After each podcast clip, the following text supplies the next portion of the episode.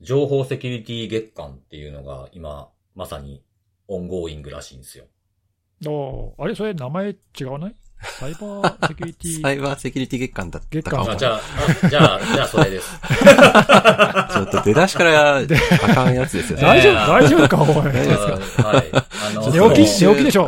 寝起きでしょ、今日も。寝起きちゃいますよ。今日ちゃんとお昼から、お昼ぐらいからちゃんと。はいはいはい。頭回ってないんじゃないはの？い めちゃくちゃ回ってむしますよ。ろこっちが目覚めた感じでいきなりびっくりしいやいや、もうそんな、寝起きとかじゃなくて、あの、ただの無知でした。はい。まあ、例年通り始まりましたね、サイバーの日までね。そうはあそうですね318まででしたっけ？はい、そうですね。はいなんかね、そうそう、なんかいろんなところで多分イベントごととかも多かったりするんやろうなと思いながらも。うんこの時期はね。そうそうそう。でもなんかこう、どちらかというと、なんかこう年度末に向けたみたいな10月とか、あの、方が、自分はバタバタしてることが多いんですよね。もうん。なんで逆にこのなんかセキュリティ月間的な時は、そんなでもないのかなっていう感じがあって。う、あなるほど。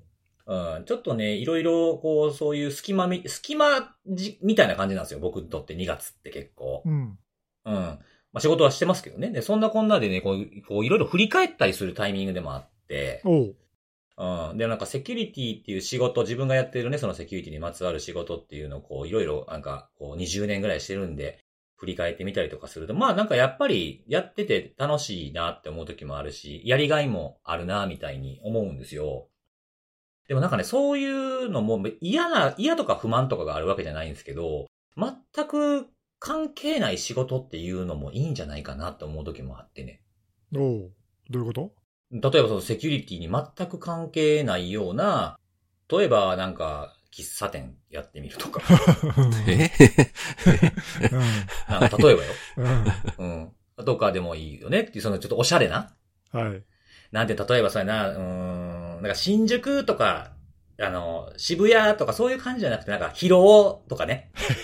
うんはなんか恵比寿まで行くとおしゃれすぎるけど、みたいな、ちょっと広尾はちょっと、ちょっと尖っててみたいな感じがあって、広尾にお店出すとかもいいよなとかってね、思ったりもしててね。もし出すんやったらね、あの、お店の名前考えてるんですよ。もう決めてるんですよ。うん。あの、ピークっていう名前にしたいなと思ってて。ピーク？うん。おう。その心は？疲労のピークっつってね。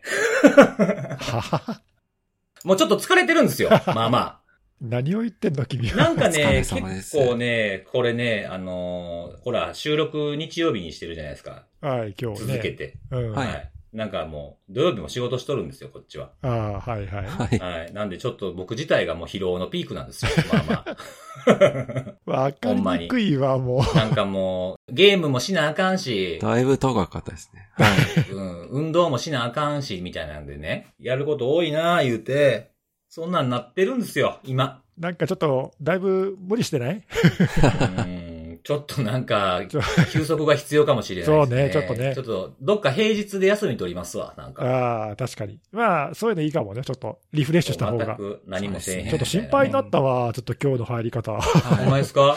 はい。もうね、あの、月間の名前も間違えて言ってたしね ね。大丈夫かな？とか、疲労とか言い出して、これどこ、どっち向かってんのかな？これは、みたいな。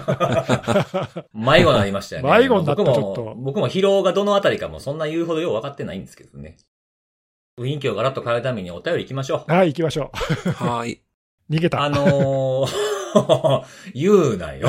あのー、あれですよ。あのー、LINE スタンプの反響が結構お便りに多くて、おおありがたいね。うんそうですねなんか今回16個出したじゃないですか。うん。あ、あれって、そういえばさ、数って決まってんの ?1 個あたりの。いやいや、あのね、何個って選べる。あ、そうなんだ。えーうん。確かなんか8個、16個とか、なんかそういうなんかいくつか区切りがあるんあーなるほどですね。うん、そうそうそう。はいはい。なんでまあそれでまあ今回16個っていうのにしたんですけども、まあなんか、あの、これいつ使うねんみたいなもんもありつつ、うん。まあ日常の会話にも使えそうなものもあるじゃないですか。そうね。そうですね。で、それでね、ちょっと更新したんですよ、あのスタンプ。え？あ、何を？あの、前さっき言った、あの、前回かな？前回言ったみたいなタグをちゃんとつけた。ああ、はいはいはい。あ。で、それで、あの、反映されて、あの、いくつかはね、あの、例えば何やろ、そ、そうなぐらいまで入れると多分ネギスさんのそうなのとかが出てくる。うんうんうんうん。なるほど。うん。あれね、一個ずつやるんで、ほんま前も言いましたけど結構大変で、まあちょっとあの、試しにもし購入された方ね、いらっしゃったら、それで試してみていただければいいかなっていうのと、うん。はい。あとね、お便りではね、結構いくつか来てまして、なんかあの、口癖というか、聞いてる人は、なんかこう、辻はこういうことを言う。根岸さんはこういうの口癖。看護さんといえばみたいなのってやっぱ自分らであんまり意識できてへんかったなっていうのが、こういうお便りをもらってね。意外と僕らさ、喋っててさ、うん。はい。まあ気づかないよね、自分の口癖にはね。まあ、そうそうそうそうですね。なんなんか自分自身では口癖、自分はないイメージなんですけど、例えば根岸さんは、あの、知らんけどとか、おー、そんなに言ってるかなうん、僕もあんまりイメージなかったんですよね。あまあ、たまに言うかもしれまあない。、たまにたまにね言ってる気がしあと、ますね。看護さんはもう、はいあの、いこれはいくつか来てましたけど、あの、バイバイがないのはああ、なんでやねんそうそみたいうな。それは俺も思ったんだよな。う んバイバイ。そそれ確か俺言った気がするんだけどな、なんか。本当ですか？うん多分これは、あの、じゃあ第2弾でうん第二弾入れましょうよ。まあ、入れるとかね。それはみんそうなそう、そうあの、最後のバイバイ好きなんだね。うんそうそうそうそう。はいはいあとはなんかこう、あの、ログを送ってくださいとか、そうログ送ってて使うことあるのかロなどこで使うんだ、それ？インシデント対応的なやつで。ああ、それなんか、それ LINE でやっちゃダメなやつじゃない？LINE で、そうですよね。でやっ逆にねていいか。ってありますけど。わかんないけど。LINE にね、ログファイル送られてきても困るしね。それうん、それやばいかもしんないな。そうそうなるほど。。あとはなんかなるほど僕にはなんかおすすめのあれみたいな感じ、おすすめみたいな感じのがあった方がいいんじゃないかとかあーなるほど思いましたしねはいはいはいはい。そうそうそうそうそう。あとなんか根岸さんはなんかあのーそう考えるのは大事だよねっていう、これ長ない？ああ、なるほど。あ、なんか、あれかな、うんそのリスナーからのお便りで、まあその反応でそういうこと言ったりとか。そうそうそうそう。多分なんかセキュリティ向いてる考え方なんじゃないかなとかでたまに言ってますよね。はいあとか、ねまあそうね、こういう考え方大事だよね、はいみたいな話は、うんまあ確かにいるかもね。うんそうそうそう。ああとちょっと長いな、はいスタンプに使うには。そうですよね、そうですよね。まあ大事だよねぐらいにしたそうね、一言にしたいね、ね。一言に。うんあとは、あの、これは結構自分でも盲点やったなって思うのは、あの、ど、まあ、どう使うかはあれとして、ハイ、ミッド、ローみたいな。高、中、低みたいな。おー、そまあ、れも脆弱使いど性とが、の、使いどこ難しいな 難しいですね。ハイとかやったらなんかこうテンション上がってるとかに使えるかもしれへんけどね。ミディアム難しいなと思いますね。ローはなんかこうテンション落ちてるみたいなので使えるかなと思ったんですけど、うん、確かに、ね。ミディアムってどう、なんやね、真顔みたいな感じなんですけど。そうそう難しい。使いどこ難しいね。確かに。うんなんかいろいろイメージが皆さんなんかあるんやな、印象っていうのがあんねんな、そうですねなんていうふうに、面白いね思いましてね。だから僕はでも根岸さんのがよく、よく言うではないけど、根岸さんが言った言葉で僕がもう、その根岸さんきっかけで真似し始めた言い回しっていうのあるんですけどね。何？あの、一方で言葉。あ、そんな言う俺。言う。あ、もう一方でって僕根岸さんに教わったぐらい思ってるもん。へえ。えー、そんな言うかな？自分では全く意識してないけどな。本当一方でって何めっちゃかっこええやんって。かっこよかないだろ。いや、なんか、いや、物事をね、説明してる時とかに、これこれこうで、これはこうである。ただ一方で、お、なんか違う観点出してくんの？みたいなああ、な感じでるほ、なんか頭ええやんっていう感じがちょっとするから、僕もちょっと使っていこうみたいど。な。軽いな。そのコメント頭悪そうなんだけど。コメントが。そうなんですよ。ちょっと使おうかなっていう。はいはいはい。いくつかね、いただいてて、あの、ちゃんと全部メモを取ってるんでですね。あ素晴らしいはい。あの、採用されるかどうかは、あの、まあ、まだ次いつ作るかちょっとわかんないですけれども。はいはい。はい。まあ、第2弾行きたいなとは思ってるんで、もうあの、100人ぐらいの方は買ってくれました。マジで？すごい。すごいよ、大ヒット。ありがたい。ありがたい。そうですね。ありがたいねありがとうございます。はいぜひ使ってくださいはい。はいいろいろいただければなと思います。はい。で、そのスタンプに関連してですね、あ、こんな人おんねんなっていう人がいらっしゃったんで、それもちょっと紹介したいんですけども、はい。えっと、あれのスタンプを買って、同じく、あれ勢の彼女にプレゼントして送り合うずって言ってスクショが貼られてるツイートがありまして。おー、素敵やん。そう、そう、すて、素敵やん 素敵やん。うん。あのーで、僕がね、なんか言言ってたみたいなんですけど、あの、辻さんが送り合う人おらんでって言ってたけど、いるんだな、ここにっていう。言ってたね。いや、そんな人いないでしょ、みたいな話はしていた、たけどね。いて、そうそう、なんかスクショ上げてましたけども、あの、プレゼントって LINE でできるじゃないですか、スタンプ。で、プレゼントして、その相手の、あの、メッセージもスクショに入ってて、あの、来たこれって書いてましたね。なかなかこの、あれ勢の彼女ってパワーワードですよね。パワーすぎる、すげえな、それ。そうなんですよ。えーえなんかちょっと素敵じゃん、なんかそういうのさ。そうそうそうそう、なんですよ。いた、ねいたわと思ってねい。たんだね。紹介させていただきましたということでございおーます。素晴らしい。はい。あとは、あの、まあ、ちょっと前からの新しく、こう、聞き始めてくださったアレゼの方からのお便りなんですけれども、うん。えー、去年の、あの、白浜、あの、僕が出たやつですね。はいはい。あの、はい5月かな？あったと思うんですけども、白浜のあの、サイバー犯罪シンポジウムっていう20何何年やってるやつね。それで、あの、なんか僕のことを、その、白浜で知ってから、あの、聞き始めたんですって、この、これを。えー、で、その去年の5月から、えー今月までで、あの、過去回全部聞き切った。えおー、ーすごーい。結構すごいさ、ですね。はい。このお便りの方もそうだけど、ちょいちょいその何過去に遡って全部聞いてくれてるって方は結構いらっしゃるよね。いですね。るいる。そうそうそへー。う。で、あの、知識はついたと、ついた、ついてきたんで、もっと仕事に活かしていきたいっていう、すごい前向きなすね。ごい。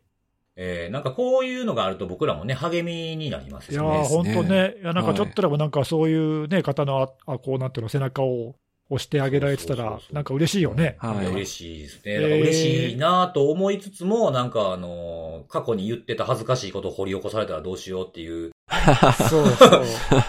うん、辻さんこんな、こう言ってましたよね、みたいな来たら怖いなって思うんですけどね。うんもうさ、1年前どころか、もう1ヶ月前、2ヶ月前のことも忘れてるからさ、何喋ったかとかさ、そうですね。だってあ、のー恥ずかしいよねたまに僕、お風呂とかで、その先週、先々週ぐらいのやつとか聞聞いたりするんですけど、うん。あの、ほんまに初めて聞いたテンションで笑って、わかる、それ。それすげえわかる。うん自分らやのに。ね、こんなこと喋ってたんだ、おもろ、みたいな。そうそうそう。なんか、たまにあるもん。あれ、これセミナーで言おうとか思った。言ってるし、こ。のフレーズええなみたいな。自分で言うといてね。あ、エバーノートにメモっとかなあかんわ、これ、い言ってやってる時ありますからね。ね。そうそうそう。そんな感じでね、お便りを、はい、ありがとうございます。ありがとうございますはい、はいあの、まあ、LINE スタンプね、こんなん欲しいなとかでもいいですし、聞いた感想とかを、あの、セキュリティのあれっていうハッシュタグを、えーつけてツイートいただきましたら、紹介したら、えー、ステッカーの印刷コード差し上げますということでよろしくお願いします。はい。はい、ということで、えー、セキュリティの話に入っていこうかなと思うんです今日はじゃあ、ネギスさんが行きましょはい。じゃあトップバッター行かせていただきますけどもう。、はい。えーっとね、今日はですね、アメリカの FTC、えー連邦取引委員会というところが、まあ、毎年報告してるんだけども、えー今年もちょっとロマンス詐欺の被害の実態についてちょっと報告している記事があったので、これをちょっと紹介しようかなと。なんか、ロマンス詐欺ってあんまり日本ではあんま聞かない言葉ですよね。まあそうね、あのまあ、うん時々なんか摘発国際ロマンス詐欺の犯人をどこそこの国で、うんなんか取り押さえたみたいな、なんかそういうのはニュースで、まあ、たまに出るけど、たそんなまにに見ますよね。うん、そんなに大きくは取り上げられないよね。まあ、ただ、そうそうそう。海外とか、特にアメリカではすごい被害の件数とか増えてて、まあ、なんかちょっと俺、記憶うっすらだけど、ポッドキャストでもなんかちょっと喋ったことあるような気がするんだけど、前に。ほうほうほう。うんまあ、ちょっと覚えてないんだけど、まあ、あの2022年ね、去年の被害実態がどうだったかっていうのをちょっとお記事で紹介されてるんで、報告したいと思うんだけど、はい。はいはい。えっとまあ、これ、年々あの FTC の報告、まあ、これ、FTC ってアメリカのそのあの国民からまあ被害があった場合に、その届け出を受けるようなことがあって、それを取りまとめてるんだけど、うんうん。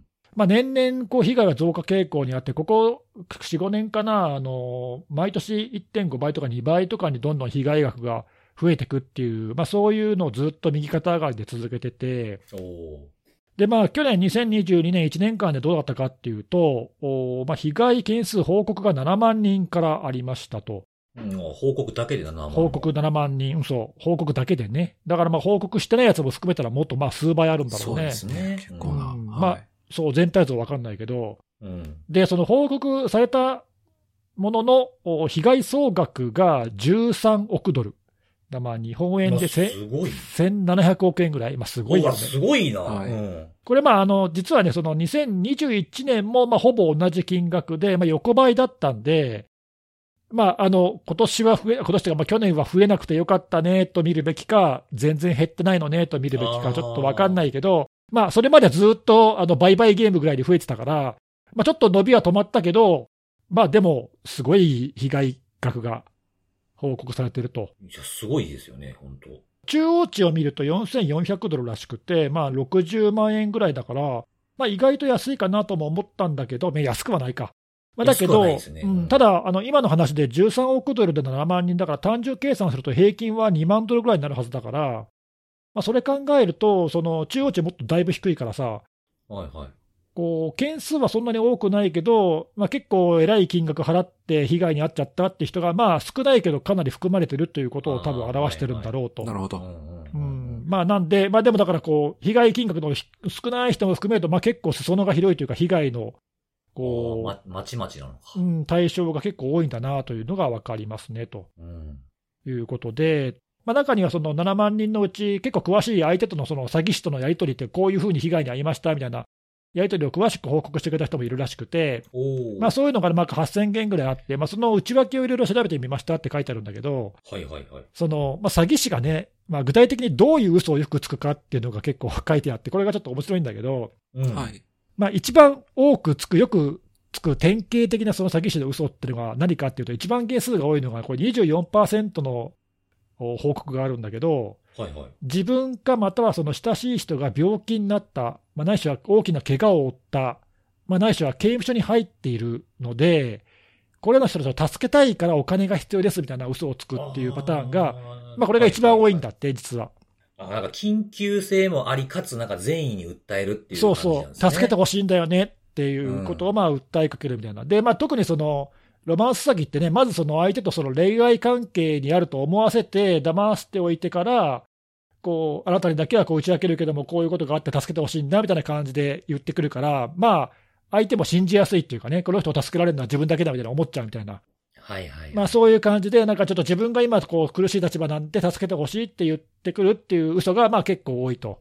うん。で、一方でね、それと逆のパターンで、あの自分は投資がすごくうまくて成功してるから、あなたにも投資教えてあげるよ、僕と一緒に投資しようぜって言って、あなたのためですって言ってお金を出させるっていうパターンも結構多くて、まあそういう投資詐欺に近いよね。ロマンス詐欺プラス投資詐欺みたいな。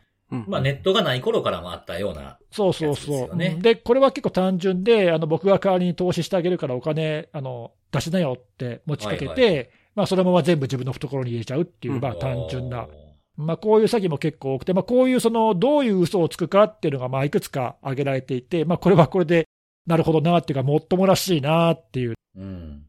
で、あとまあロマンス詐欺だからその、まあ、今も言ったけども、あのまあ相手と恋愛関係に、ね、入ってると思わせるっていう、まあ、そういう詐欺なんだけど、うんうん。そのじゃあ、その最初の出会いの場っていうか、きっかけは何だったかっていうと、まあ、パッとすぐ思いつくのはさ、あのデートアプリとか、そのいわゆる出会い系アプリ的なね、うん。そういうサービスとかあって、ね。はい。まあ、アメリカにもあるし、日本にもそういうのたくさんあるけども、まあ、そういうところで、あのまあ、恋愛相手を探してる人を引っ掛けるんじゃないかみたいなのは、あのまあ、パッと思いつく、確かにそれも多いんだけど、実はこれは全体の2割ぐらいで、一番多いのは、40%ぐらいを占めているのは、実は SNS なんかで突然メッセージを相手に送ってくるっていうケースが、実は、はこれが一番多いんだって。インスタとかね。そうそうそう、そう。内訳も書いてあってね、一番使われるプラットフォームが実はインスタグラムがナンバーワンで、はいその次がフェイスブックだと。で、書いてあって、で、ある程度親しくなってから、WhatsApp とか Telegram とか、なんかその専用のあのチャットのサービス、メッセージのサービスにまあ誘導して、まあ、あとはそっちでやり取りをするっていう、なんかそういうケースが多いんだって。ほう。で、まあ、書いてなかったんだけど、まあ、おそらくその SNS って、あのある程度その相手のことがこう書いてあるじゃん、プロフィールとか、まあ、あるいはその日々のこう投稿とかね。うんそうする、と、まあ、例えばその人の例えば趣味のことが分かるとか、まあ、あるいは家族構成が分かるとか、何かしらその相手のことを分かった上で、詐欺師側は、実は自分も例えば共通の共趣味があるんだとかさ、うん。うん。あるいは自分もあなたと同じ境遇なんだよねって共感するとか、はいはい。まあ多分その騙しやすいんだろうね、きっとね、おそらくだけど。なるほど。うんうんうん。うん、なんかそういうのがあって、なんかそういうところでいきなり、なんか見ず知らずの相手からメッセージが来るっていうケースが実は一番多いと。うん。いうのがあって、まあ、ちょっとちょっとまああの意外なような気もするし、なんとなくも確かになって気もするし、う。うんんうんであと、まあ最終的にあの詐欺なんで、お金をね、せしめるわけで、まあ、どうやってお金を送らせるかっていうところも最後書いてあるんだけど、送金の手段だよね。は。はいいはい。で、これは、まあ、なるほどって思うんだけど、被害額の中で一番金額が多い、最も多いのは、全体の3分の1を占めているのが暗号資産ああ、やっぱりそう。でしたとそうなんやまあ、なん、か、うんまあ、今時だなっていうね、足もつきにくいというか、まあ、送りやすさとか、まあ、いろいろ、規制をね、受けにくいとか、まあ、なんかあるんだろうけども、まあ、これが一番で、まあ、あの、2位が、あの、何、いわゆる銀行振込的な、そのワイヤートランスファーって言われるやつなんで、まあ、それを上回って暗号資産が最も、金額としては多いんだけど、実はちょっとね、俺びっくりしたんだけど、びっくりというか、意外だったのが、うん。件数として一番多いのは、実は暗号資産じゃなくて、はい。なんだと思う？一番多いの。ちょっと俺意外だったんだけど、あれ、えっと、あわかる？えっと、アマゾンギフトみたいなやつ？そうそう。カード、カード系みたいなやつ？正解。おギフトカードが一番なんだって。件数は。いはいうん、件数でいうと、これが4分の1ぐらい占めていて、うん。金額では、ね、1割もないんだけど、件数は4分の1だから、相当多くて、ギフトカードが実は最も。多いんだよね。なんかそういう、まあ向こうの事情ってわかんないですけど、日本やったらほらコンビニ行って買うじゃないですか。そこは多分ね、似たような感じ。だと思うんだよね。で、まあうんそこでアクティベートをして使えるようにしてもらうっていうパターンが、まあ多分共通だと思うんですけど、あのー多分コンビニだとそんな大量に買えないから、少額の被害の方が多いのかなって今ちょっと聞いててそうなんだよね。あとその、まあ、ここにも書いてあるけど、まあ、その金額固定のギフトカードとか、あとまあその自分で後で、あのカードにね、チャージできるようなタイプのカードも使えてるって書いてあるけどおも、ーでも、でもおそらく多いのは、アップルとかアマゾンとか、まあ、そういうその金額固定の誰でもすぐ手に変え、手に入って、うん。あとまあ足もつきにくいように、多分そういうのってね、うんうん。多分そういうのが、なんかまあ、使われやすい背景にあるんじゃないかなと。で、その今、辻さんが言ってくれたみたいに、金額も明らかに差が出てて、暗号資産のその被害の場合には、その被害の中央値っていうのは1万ドルぐらいなんだって、1件あたり。まあ、結構な額なんだけど、ギフトカードの場合には1件あたりが、中央値が700ドルって書いてあるんで、うんうんまあ、10倍以上差があって、まあ、だから、まあ安い代わりに、まあ、使いやすい、使い勝手がいいのがギフトカードってことなのかなっていうね。どうなんだろうね、相手を見てこういうので買えるのかな、わかんないけど、うん。なんか暗号資産だと、持ってない人だったら買わせないといけないじゃないですか。相手をちょっと選びそうだよね。そうそうそうそう。結構手間かなって気はするな。うん全然ね、その知識がない人にいきなり買わせるっていうのはちょっとハードル高いから。ハードル高いですよね。ですねうんまあ、そういう人にはなんか振り込ませるとか、まあ、ギフトカードで少額からとか、まあ、なんかそういうの、多分相手のプロファイルを見してね、変えていくのかなっていう気もするけど、まあそういう感じで、ちょっとまあ金額のこう多さ、少なさ、送金手段によって結構差が出てるなというのが、ちょっとね、面白いなっていうか、まあ面白いって言ったら被害あった人に申し訳ないけど、ちょっとだいぶ差があるなっていう感じ。うんうん。うん。で、まあ、あの主な分析としてはこんな感じで、まあ、最後にそのアドバイス的なことが書いてあるんだけど、うん。例えばその何、まあ、こういうメッセージとかでね、その自分を助けてほしい、だからお金を送ってくれんのみたいなことを、まあ、もっともらしいこう理由をつけて言ってくるやつは、もう全部詐欺だからみたいなこと書いてあるんだけど、うんうん。うんまあでもさ、これちょっと難しいなと思うのは、そのさっきも言ったけど、そのロマンス詐欺ってその、相手とその何親しい関係にあるってもうね、被害者の人は思い込んでるわけで、はい。うんよくそのニュースとかでもたまに見かけるけど、その周りの親しい人がさ、いいくらそれは騙されてるよ、あなた騙されてるって言っても、本人はそうとは思わないっていうケースが多分あると思うんだよね。あると思います。なんか報道でもね、なんかあの、ギフトカードで買おうとしたのをコンビニの人とかが止めようとしたらもう切れ散らかしたみたいな。ああ、そうそう。んうん送るんじゃみたいな感じになったみたいなニュースもありましたもんね、国内で。そう、あれはね、ロマンス詐欺じゃないかもしれないけど、まあでもそういう詐欺系でさ、自分が騙されてたらこう、絶対信じないっていうか、思い込んじゃうっていうのはやっぱりあると思うんで、うん。で特にロマンス詐欺って多分そういう傾向がちょっと強くなるのかなって気もしてて、ね、相手のこと分かってるのは自分だけだってこうやっぱ思っちゃうっていうかさ、ああ、自分がしない、なんとかしないとっていう気持ちに入っちゃいますからね。私が助けてあげないとってやっぱ思う思わせるって、まあ、そこら辺がその詐欺師がうまいとこかもしれないけど、そうですね。えそういうふうに持っていくっていうところが、ね、この詐欺の厄介なところなんで、ちょっとまあね、そういうのを詐欺ですよって言って、頭では分かっててもさ、いざ自分がそうなったら、それ本当に見抜けるかっていうと、ちょっと怪しいじゃない？い。これはなかなかね、難しい、アドバイスとしては分かるけど、難しいなっていう気、まあ、だからこうそういうのって、なかなか詐欺系は多いよね。あと、ちょっとね、あの面白いところで言うと、あの画像の検索を使いましょうって書いてあるんだけど、はい。うん。プロフィールの写真に使われてるのって、まあ、詐欺師だから当然、自分の本人の顔は使わないわけなんで。どっか適当な写真を持ってきて、こうでっち上げるわけじゃない、プロフィールを。そうですね。うんなんで、その顔写真で、その画像検索とか、あの Google とかできるじゃない？その、そういうのやると、あの、本当の本人のプロフィールが出てきて、なんか言ってることが違うから、それで詐欺って気づけますよみたいなの書いてあるんだけど、うん。まあ、中にはさ、その人本人になりすましたりとか、その例えば有名人になりすますとかっていうケースも、まあ、中にはあるじゃない？ああ、ありますね。なんか SNS のアカウントをまだ持ってない有名人よりも先に作そうるとかもあそうそうりますもんね。そう、うん。で、そうすると、まあそういう、まあ当然その本人になりすましてるわけだから、その書いてある内容も顔写真もさ、本う人ん。と同じことが書いてあるわけだから、うん。まあそれを見抜けっていうのはちょっと難しいかもしれないなっていうかね、他人になりすましれてだと、単なる画像検索では見抜けないし、まあこれもね、その単純な手にはあの効くかもしれないけど、うん。ちょっと手の込んだ場合だと難しいかなっていうか、なんていうかこう、そういうアドバイスを見てもさ、決定打的なものってないんだよね、なんかそうですね。。対症療法的な感じになっちゃいますね、そうそう、どしてもうん、ケースバイケースでこう詐欺と見抜くっていうのは、そのなんだろう、ちょっとあのだいぶ話は違うけども、怪しいメールに気づけってのと同じぐらい難しいなと思うかああ、ら、確かに確かに。ううんうん、まあなんかちょっと厄介だよね、で例えば親しい人がそういうのにね、こう巻き込まれてそれだったらこう注意してあげようみたいなことも書いてあるけど、それもね、やっぱりさっきも言ったけど、その人のことを聞いてくれるかどうかっていうのはやっぱり分かんないんで、その人との関係性次第でさ、うんうん。ね、詐欺って言われて、いやいや、自分はそうは思わないって思っちゃうかもしれないしね。なんか、いや、なんかちょっとこれは、あの、そんな簡単でもないなってちょっと思って、でもその被害金額がね、あの、まあ、すごいことになってるんで、そうですよね。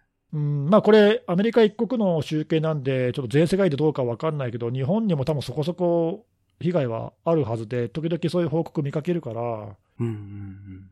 なんだろう、自分には関係のない話だとは思わないで、ちょっと身の回りにそういう人いたらね、気をつけてあげてほしいし、うんうん、あのちょっと身近な話題だなと思ってほしいなと思って、ちょっと取り上げてみたんだけど、なかなか決定だかね。まあ、ロマンス詐欺限らず、詐欺全般そうだけどね。うん。まあなんか、まあ、テレビドラマとかで見るやつとかでもね、その詐欺に引っかかってる人は、そのもう信じて疑わないという描写よくあるじゃないですか。まあ、あるよね。はいあのまんまなんでしょうね、多分ね。うん、まさかそんなねあん、あいつが自分のことを騙すようなことなんかするかみたいな感じの気持ちになってしまってるっていう。そうなんだよね。あと、まあ、その、この、何、この、何、2年、2年、3年ぐらい、コロナ禍で、まあ、ちょっとね、あの、不利というか、ほら、あの、まあ、こういうロマンス詐欺とかっていうか、その、まあ、恋愛感情を持ったらさ、まあ、相手に会いたいって思って、まあ、そういうことになるんだろうけど、はい。コロナだからね、ちょっと今は、あの、会えないけど、みたいな、こう、うん。そういう、あこう、嘘がさ、つきやすい環境だったから。詐欺する方からすると、ちょっと、あれですね、追い風なそうそう、好都合だったかもしれれないよね、騙しやすかったかもしれないっていうか、はい。会えない理由をね、あのなんかでっち上げなくてもコロナだからって言えるっていうのが、ね。まあ、もしかしたらその辺も、うん。あの被害が増えている背景にはあるかもしれないんだけど、うんうんうんうん。難しいけど気をつけましょうっていう。そうですね。うんなんかまあ、どちらかというと、この、これを聞いてくださっている方というよりは、それを、これを聞いてくださっている方の周りの方とかにこういうのをこう話題としてなんかこう、雑談のね、あの一つのネタとしてでも喋ってもらえるといいかなっていう。そうだねなんかそうそういう地道なあれしか多分ないでしょうね、こういうのはなかなかう。。ーうんん。うん、はいはい。わかりました。ありがとうございます。はい。はい。えっと、じゃあ次は看護さんですね。はい。えっ、と、私はですね、今回は、えっ、と、日本病院会というところが、昨年、えっ、と、調査されていた、病院に対して、あの、電子カルテシステムなどの、まあ、そういったセキュリティ対策状況いかがですか？と言ったところを、あの、アンケートをされておられたようで、で、その内容が、えー2月の2日に、あの、公開されていたのいたので、今日はちょっとその内容を、あの、ご紹介しようかなと思ってるんですけども。結構あれだよね、大きな病院とかでいろいろ被害があったから、まあそういうの受け受けてってそうですね。ね。時期的には、11月の24日から12月の13日っていうのが回答期間になっていたので、まあ、だからあの、大阪の大阪のね多分急性期の病院の件をまあ受けてなのかなとかっていうのはちょっと思ってるんですけども、はい。えっと、質問自体は全部で19問あって、で、まあ半分ぐらいはその病院のあの情報を伺うもので、もう半分がその実際のセキュリティ対策について伺う内容という感じなんですが、いくつか気になるところとしては、う。うんん。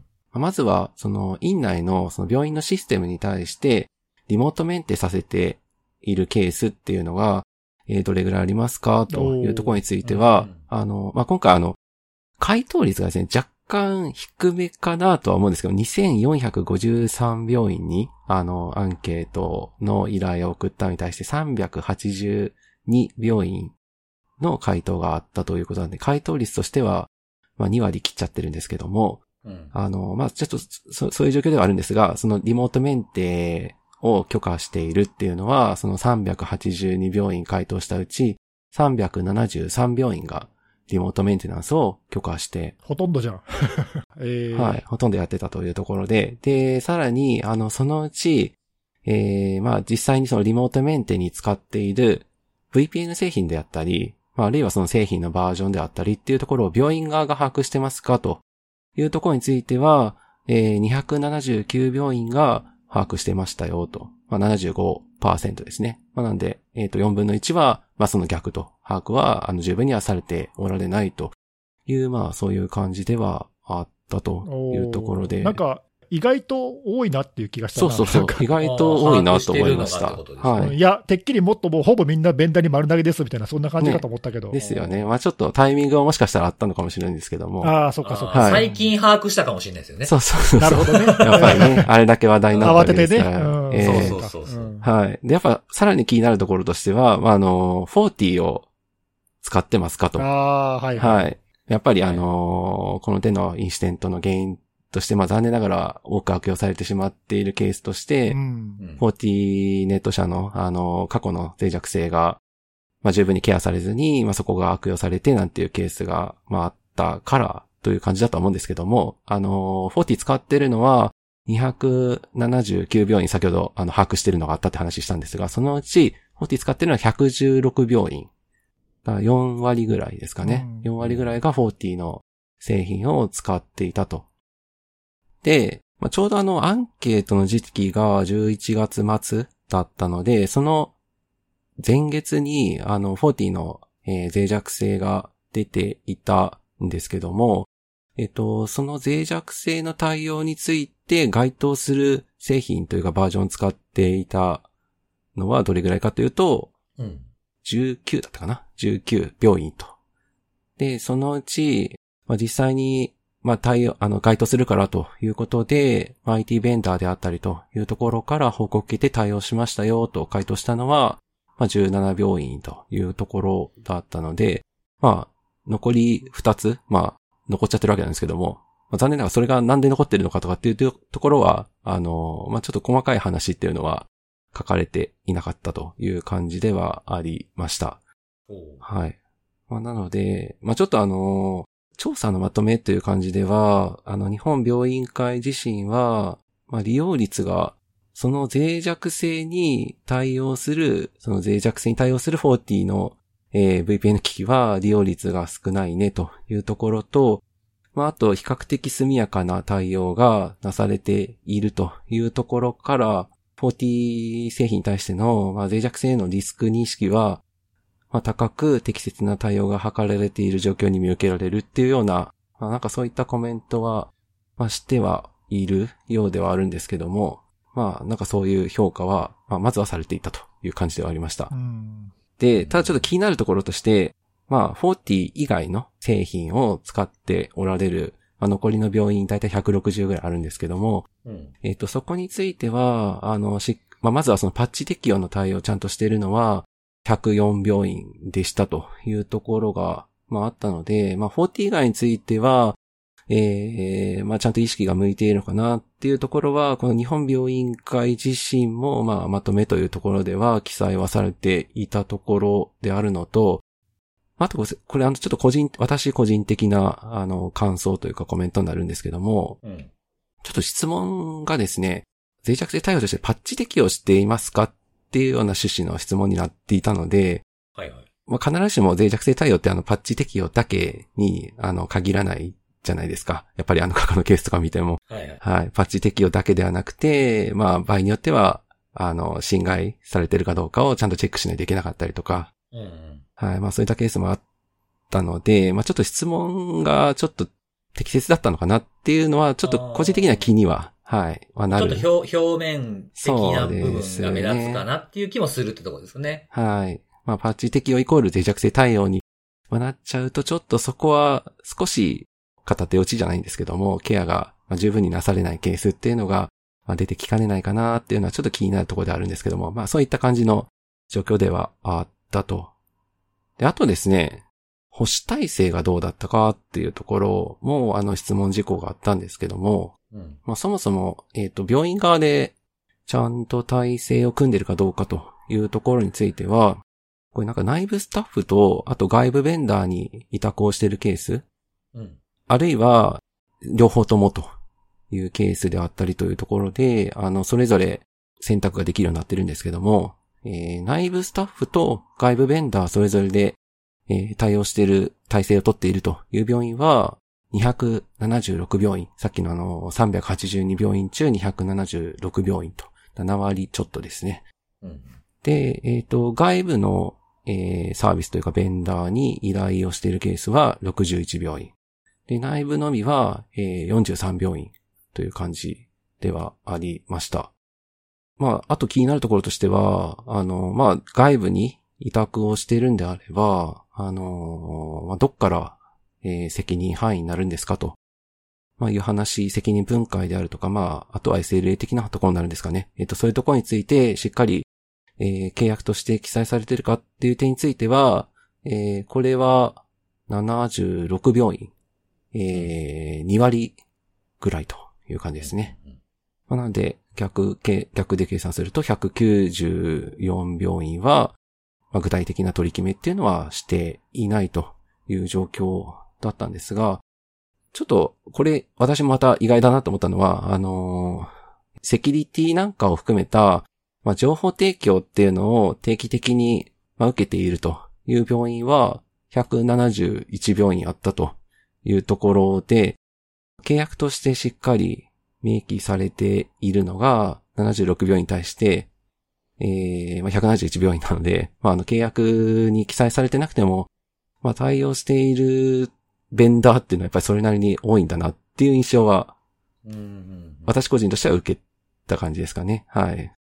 この差が、ど、なんで出てるのかっていうところなんかはちょっと考察が、まあ、なかったんですけども、あと、ベンダーから情報提供された、そのさっきのような、えっ、と、情報提供を定期的にされているような内容なんかについては、まあ、これ分かりにくい分かりやすいっていう形で、回答を求めるものはあって、これなんかかなり主観的なように感じですけども、まあ、担当者によりますよね、これはね。っていう風な感じはするんですが、えっ、と、わかりやすいと回答した病院は、えー100病院で、まあ、全体の58.5%がそういった回答、まあ、だったという感じではあったので、なんかこれもなんか個人的には結構数字だけで見るといい数字にはちょっと見えてはしまうんですけども、うん。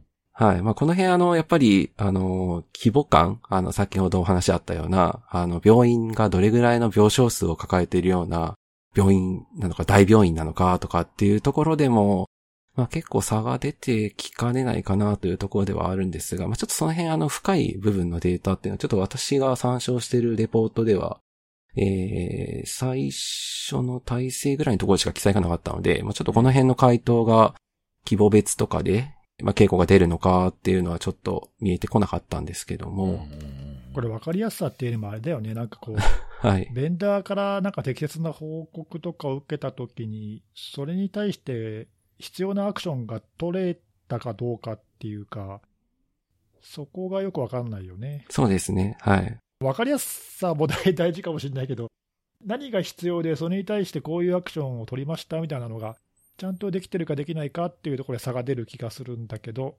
そういう差がそうですね、ね生。まれるのかどうかが、ちょっはい。とはっきりしないっていうか、うん。ま、全く同じこと思いましたね。ああ、そう。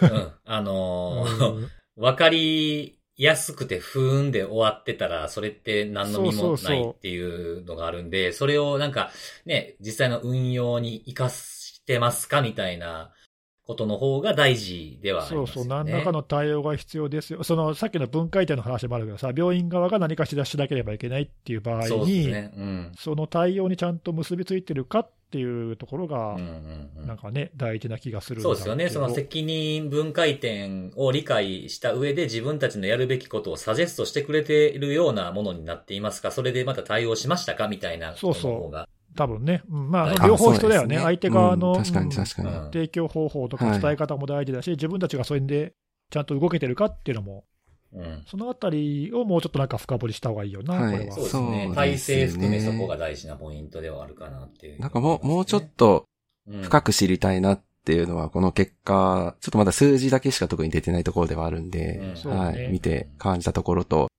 まあ、あとなんかあの、若干、なんか一方的というか、あの、まあこれはあの当然日本病院会なので当然病院に聞くから当然そういう内容ではあるんですけど、なんかベンダー側の、なんかそういう、あの、ああ、確かに。はい。コメントっていうか見解っていうのも知りたいなっていうのはやっぱり。両はい方知りたいよね。ベンダー側はどう思ってんのかっていそうですよね。はい。そ多分根本的にはそのギャップを解消するところが多分一番必要なところだろうとは思ってるんですけど。確かはい。に確かに。その、そのギャップをなんか浮き彫りにしたらよかったのかなっていうのもありますね。そうですね。あの、うん今回、なんかあの、どこの、あの、事業者の方を使われてらっしゃいますかっていう質問もあってですね。なんか具具体名のその事業者名結構、社名がもうドンピシャで社名抱えてて、うん、結構大手の会社からね、名前が上がってるよね。そうですね。はい。まあだからなおさら聞ける状況にはあるのかなと思っていてあ確かにう、んええはい。これだけ見ちゃうとなんていうか、その IT ベンダーもっと頑張れみたいな、なんかそういう感じに、まあ見見えなくもな、ないかなっていうのは、はい。うん あってなんかそのですね。S、SLA のところも僕、なんか、質問であったじゃないですか。10、なんか9、17かなんかだと思うんですけど。そうですね。はい。うん、そこも、その、まあ、病院側の人は、あのーまあ、取り交わしてないとか、わからないとかっていろいろ言ってるけど、いや、ベンダーからしたら、いや、ちゃんと説明してますよね。書類ちゃんとありますよね。かもしれないじゃないではいすか。。そうなんですよね。うん。だからそこも合わせると、なんか、より良いレポートになる気はしますよね。それがなんかこう、あの、今目の前にある問題だと思うんですよね。そうですね。う。うんそうですね。なんか、あとはこれちょっとあの、なんか、あのーまあ、事件があったからしょうがないのかもしれないですけど、ちょっと40、40言い過ぎかなっていう気がしました。そう。まあ仕方ないよね。そうまあちょっとね、あの別にタイプ的にっていうのは、40、はい。40ネットの型を持つつもりは毛頭ないですけど、あのーなんか別にそこだけじゃないんじゃないっていう。いや、本当そうだよね。ううん。さっき看護さんが言ったみたいにそのパッチ当てたけど、やられるケースもあるわけじゃないですか。認証情報取られててとかっていうところの部分と同じように、必ずしも40だけでやられたわけじゃないから、なんかこう、みちょっとミスリードになったらあんま良くないのかなっていう気はちょっとし確かましたにそうですね。ねうんそうね。次あるんですかねこれね。第2回とかあったらいいですけど、ね。どうなんですか？なんか定期的にやってほしいなっていうのはあうんそうそうそうそうりますけどね。なんかあった時だけやるんじゃなくて。あと、まあ、はいこういう回答、まあ、しょうがないあと思うけどさ、あの、うんさっきのその回答率がちょっと、まあ、若干低めだったっていうのも気になるところで、えまあ、回答してるところは、まあ、ある意味、その、それなりに、こう、なんていうか、意識が高いっていうか、確かに優等生というか、回答できるような、なんていうか、そういうモチベーションがあるっていうか。状況にあるってことねはい、状況ですよね。うん意外に、あの、まあ、意外と言ったらちょっと失礼だけど、えうん。あの、ちゃんとそのバージョン把握してるところとか、あのなんかまああ、意外と結構あるなとかさ、なんかそういうふうにちょっと思ったのは、逆に言うとそういうところが回答してるかなっていそうかそうか確かうにそうですね。うんのも考えられるし、なんかそういう回答できないところは回答してないのかもしれないはい。から、うんうんうんまあなんかもうちょっとその辺の、なんかね、あのまあ、難しいけど、そういうところも調べられたらいいと思えば。そうですねうんうん。ああ、なんか回答、回答がなかったところの規模感とかが分かればいいんですけどね、また。ね。ああ、どうですかね。確かに。まあなんかその、はいまあ、吊るし上げになるのは良くないですけど、うん。なんか実態を知るためにはそういうのも必要かなってちょっと思いましたね。もしかしたらだけど、その、まあ、いつもの話じゃないけど、そういうところにこそさ、届けなければいけない話なのかもしれないっていうか、はいうん回答で、まあ、何らか何らかの理由で回答できない、あるいはその届いてないところが実は被害を受けやすいのかもしれないし、そうですね。うん。まあ、でも少なくとも、でもこういう、わかんないけどあの、あんまり詳しく知らないけど、こういうその対策状況の、何、こう、アンケートっていうか、調査っていうのをちゃんとやったこと、多分これまでなかったんだと思うんで、ううんん、私見た感じ多分、まあ、初めてって言うと言い過ぎかもしれないですけども、はい。こういうはっきりした感じで出たねのは。、そうそう、こう、はいデンカルにこう特化してどうなのっていううんのをちゃんと聞いたっていうのは、まあ、やっぱり昨今のその被害を受けてってことだと思うんで、ですよね。う。うんんまあ、なんで、これは、まあ、今回とりあえずと取っかかりとして良かったと思うんで、ここからさっき言ったみたいなね、いろいろこう、広げてったり、深掘りしていったりっていうか、そうそうそう。やっぱ気になるところが。ね、継続していったりっていうのが、はい。うんうんで、それを受けて、じゃあ、まあ、ベンダー側、病院側どうするとかさ、えなんかね、なんかこう、やっぱ単単にガイガイドラインとか出して、こう、なんかそういうのを出して、シャンシャンじゃなくて、え。はい。なんか実効性のあるところにどう結びつけるかみたいなのは、多分これからの課題だよね。そうですよねうんはい。より有意義にしていってそういただきですよねたいですね。本当に。ははいい。そう思います。他の、他の業界にもこういうことやってほしいです。ああ、そうそうそう。れは、うんそう思いますね。なんか病院だけ目立ってるからっていうのでやるんじゃなくて、はい。似たような状況はありそうだもんね。そうそうそう。なんか病院は目立ってるっていうだけで、他に被害がないわけじゃなくて、他のところが目立ってないだけかもしれないですからね。表に出てきてないとかっていうのもあるから。うん。なんかそういう横断的なものの取り組みになっていくとよりいいんじゃないかなと思います。そうです。ね。ははい。い。ありがとうございます。は。はいはい。じゃあ最後は僕ですね。はい、おはい。願いします。今日僕が紹介するのはですね、あのデジタルアーツという会社が、えー、過去3年分の国内セキュリティインシデント集計2023年1月公開版っていうのがあったので、それを紹介しようかなと思うんですけども、はい。これ2019年ぐらいからなんかこうやってるみたいで、うん。あ、そうなんですね。えーはい。で、今回取り上げてるやつは2020年から、えー、20、21、22と、2022年までの国内組織における情報漏洩とかに、えー関わるセキュリティ事故、インシデントを、えー対象組織による公開されてるリリース報告書とか、あとメディアに報道されてる資料っていうのを、こう、多分全部集めて集計してるんだと思うんですよ。なるほど。そうそう。だから結構だから地道にされてるんだろうなとは思うんですけれども、はい。なかなかこういうのってありそうでなかなかなくないですか？そうだね。うん。うん。なんでこれちょっとあの、なんか2000、えっとね、えー各都市の上半期となんか1年分版みたいな感じで出てるのかな？あの、警察庁みたいな感じの出し方っぽいんですよね。はいはいはい。集計の出し方が。はい。それが、はい、出てたのでそれ見てみましたってことなんですけれども、えー国内のセキュリティインシデントは、まあ、残念ながら2020年、21年、23年っていうところが、まあ、どんどんこう右肩上がりに増えてしまっているというふうな感じなんです。で、2020年が607件、えー2021年が697件、で、えー去年、2022年が、えー1031件。なんか急に増えたね。急にすね。そう、急に増えたんですよ。で、これあの、合計してるだけじゃなくて、どういう風なものだったのかっていうふうに、いくつかにこう分類されてるんですね。うん。で、分類が、えっ、と、紛失盗難っていうやつと、えー不正アクセス。で、えっ、と、誤操作、設定不備っていうやつ。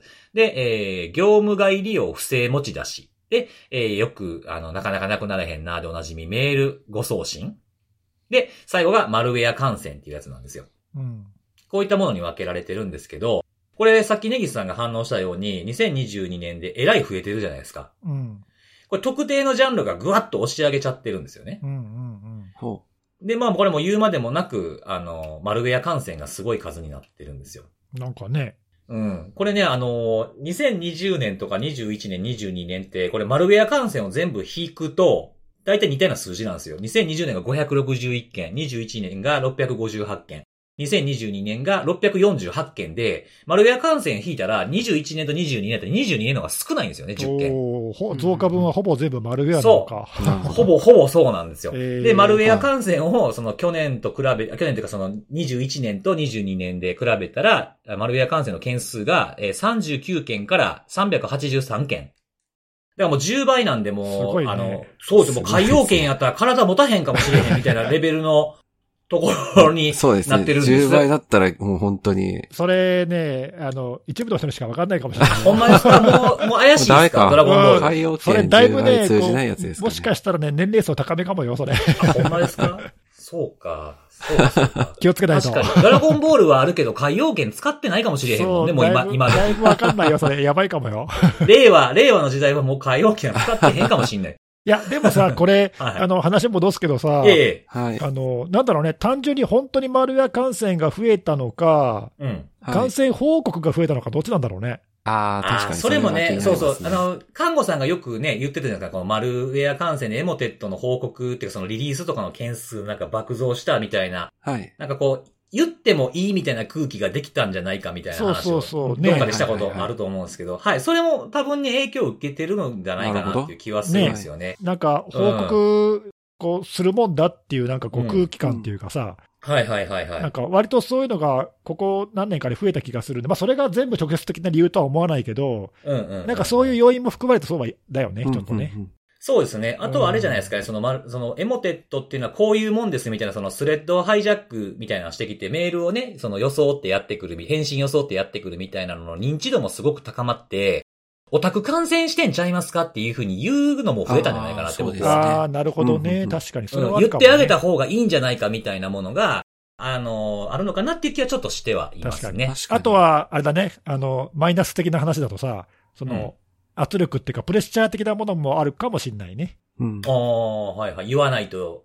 例えば取引先からこう言われて、はいこれは言わなければいけないっていうふうになるっていうのとか、はいはいあるいは外部からこう指摘されて、なんか、言わなければいけなくなるっていうか、なんかそういう、こう、もしかしたらマイナス面もあるかもしれないよね、その、ああ、そうですね。自主的にっていうよりはさなんかはいはいはいうん、言わす言わされるっていうか、言い結方は。果的に外圧になってそうそうそうそうですね。うん。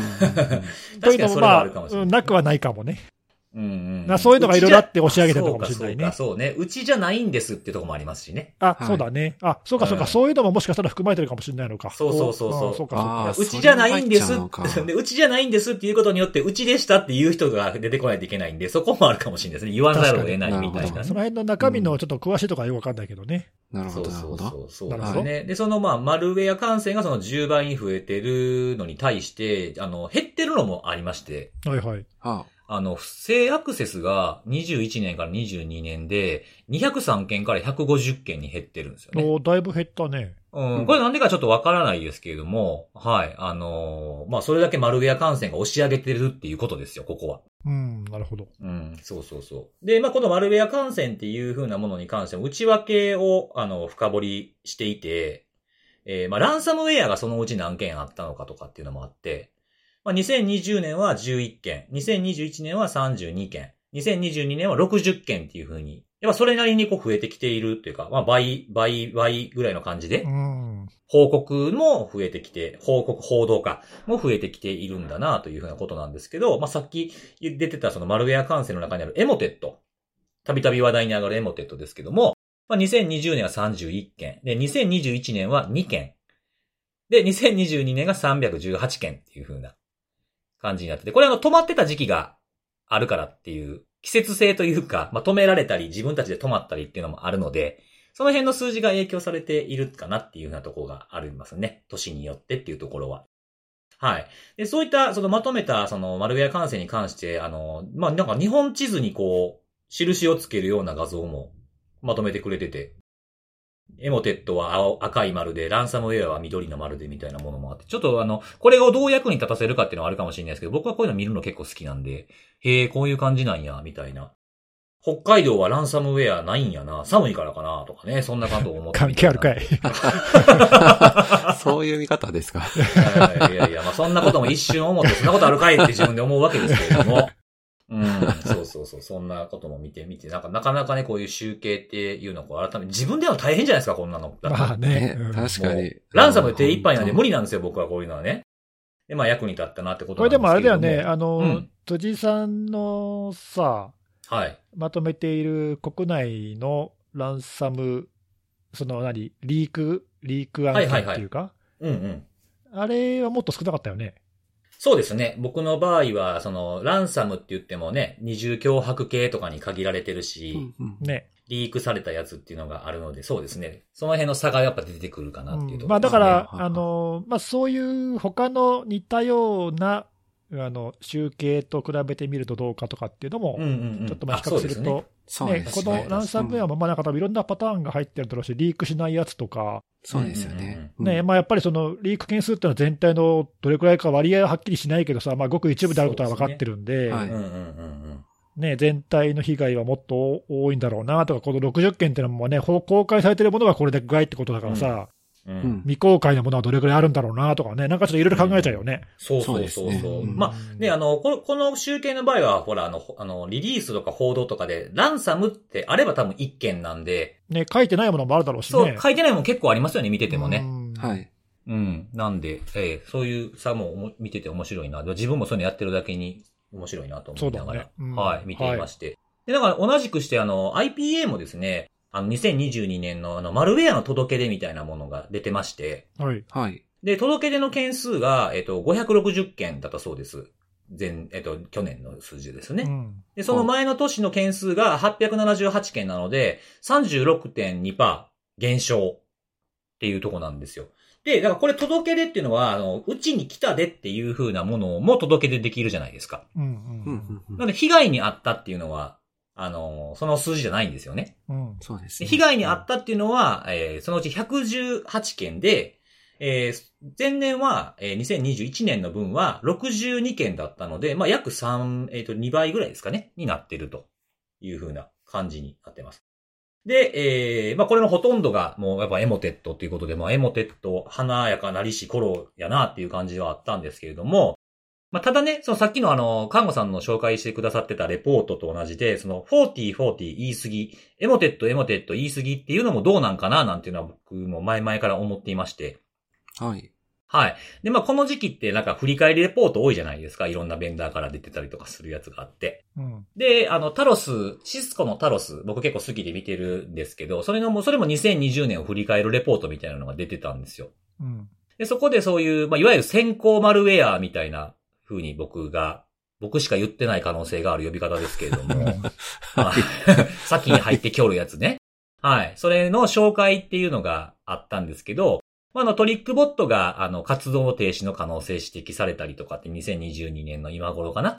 にあったりとかもしてるんですけど、そのシスコのレポートでは一番米だったのはカークボット。まあ、別名 Q ボットってやつですね。はい。だなというふうなことがあって、その Qakbot についてとか Emotet、あとアイスド ID とかっていうのが触れられてるんですけど、まあ Qakbot の手口とか見てみると、まあ、 Emotet と同じようなあのスレッドハイジャックっていうふうなことをしてきますし、で、あとはまあ Emotet がこういうことをしてるのかどうかはわからないですけども、このスレッドハイジャックをするための元になっているのは、あの、 Exchange の脆弱性、えっ、と、 ProxyLogon かな？それを使って盗んだメールをと使って、そのスレッドハイジャックをするみたいなこととかをしてきているっていうのがあるので、あとはまあそのいろんなあの別の、その例えばランサムとのつながりとかっていう風なんだと、カークボットって、あのブラックバスターがその後に来るだとか、昔だったパンドラとかともあったんですけれども、そういうのを考えると、なんかこう、エモテットばっかりっていう、まあ僕らもよく言うじゃないですか、エモテット対策みたいなことはあんま良くないんじゃないの？みたいなこと言ったりしますけれども、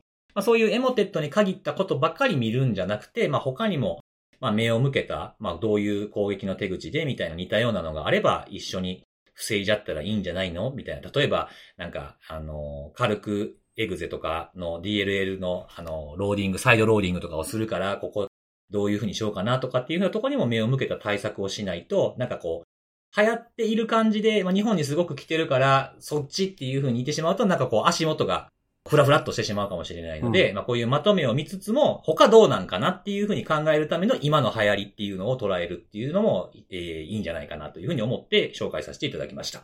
なんかあれだよね、一口でマルウェア感染って言っても、その、うん。被害がそら公開されて見えやすいもの、エモデットみたいなものと、はい。